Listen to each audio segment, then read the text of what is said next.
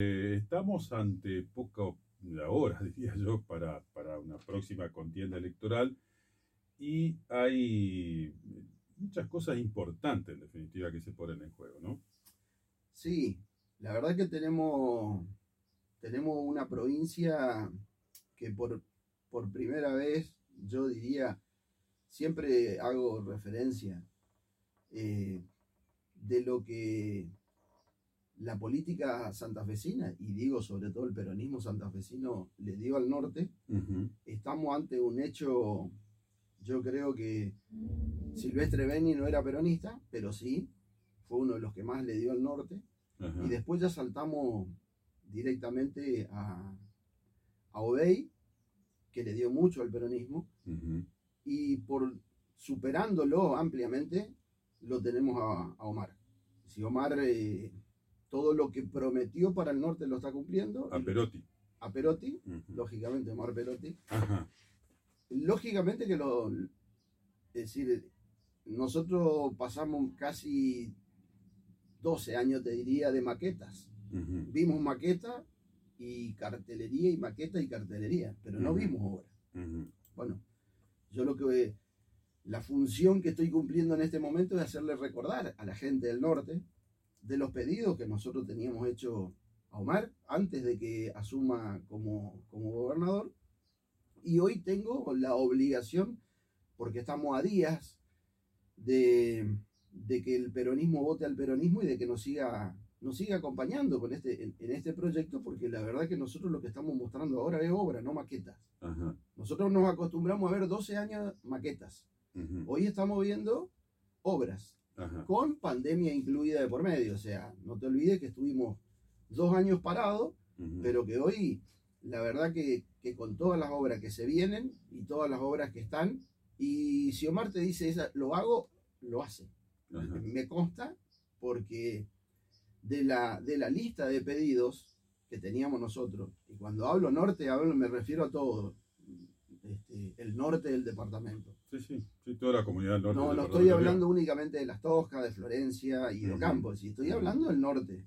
Nosotros teníamos un pedido especial al gobernador de que de una vez por todas esa, esa gran diferencia que había entre sur-centro, bueno, que se empiece a, demostrar, pero en obras, no, no en decirnos, dejarnos contentos cuatro años y decir, sí, está bien, lo vamos a hacer. No, no, lo vamos a hacer y se está haciendo que es lo importante a destacar.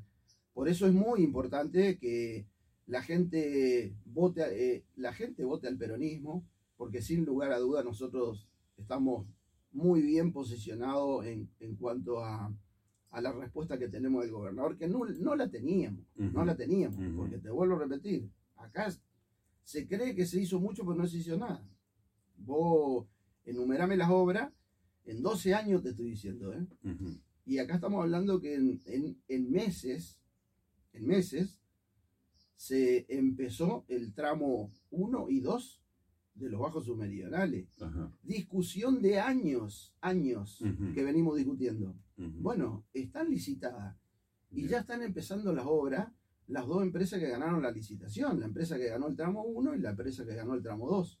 Entonces, estamos hablando también de que un pedido que venía en el, en el paquete, el pedido de, de Tres Boca para que se complete, porque a nosotros nos ayuda mucho, si pensamos en una proyección Puerto Campo y no sale lo de la Ruta 30, a nosotros nos, nos ayuda mucho la idea de Tres, este, tres Boca eh, Villana, para ubicar geográficamente a la gente, Eduardo, las tres bocas, eh, exactamente dónde están.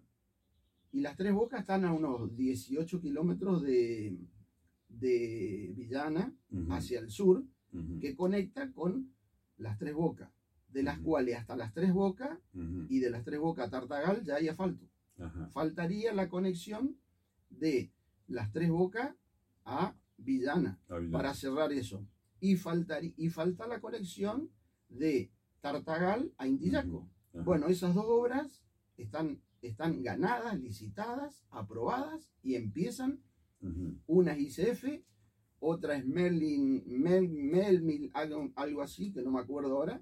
Es la que ganó Tres Boca este, Villana, y ICF, la planta que está acá en el parque industrial, ganó el- la licitación de, de Tartagal Intillaco.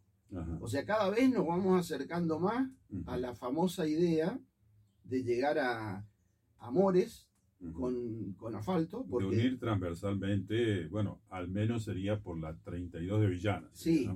está el pedido y la aprobación, el ok de Omar, no nos dijo asfalto, pero sí nos dejó este, la posibilidad que nosotros podamos este, ripiar la 30. Ajá. Hasta ahora el ripio de la 30 está. El ripio, no asfalto, no, no mienta. O sea, no hay que mentirle a la gente. Se consiguió la posibilidad que exista desde Guillermina Amore ripiado. conjuntamente con la obra del tramo 1 y 2, porque el tramo 1 y 2 termina en Amores, de lo que es los bajos submeridionales, que lo venimos discutiendo hace años, años. Bueno, montón. esto son obras de mil y algo de millones de pesos cada una. Estamos hablando ahí de dos, mi- dos mil millones. Estamos hablando de Tres Bocas, otros mil y algo.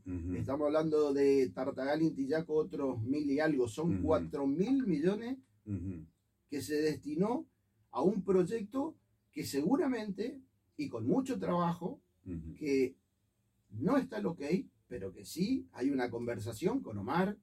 Omar me puso a disposición gente para hablar con vía navegable, incluir Puerto Campo. Bueno, vamos despacito. Me dijo, vamos despacito. Este, La verdad que el ripio que está punto a terminarse, yo calculo que para el verano vamos a poder disfrutar de, del ripiado que se está haciendo del aeroclub hasta, hasta la cabecera del puente, incluso se, se agregó el último pedacito hasta el Club de Caza y Pesca Lirupé. Obras importantes, obras que llevan 60 millones de pesos y que la verdad que va a ser eh, el despertar del polo turístico que hoy este, está explotando Villocampo y que le está yendo muy bien. ajá, Eh, lógicamente mucho tiene que ver la pandemia porque tenemos gente no de afuera, sino gente acá de la zona que, que- que visita los complejos y, y se está y están trabajando muy bien. Entonces, fíjate que te estoy hablando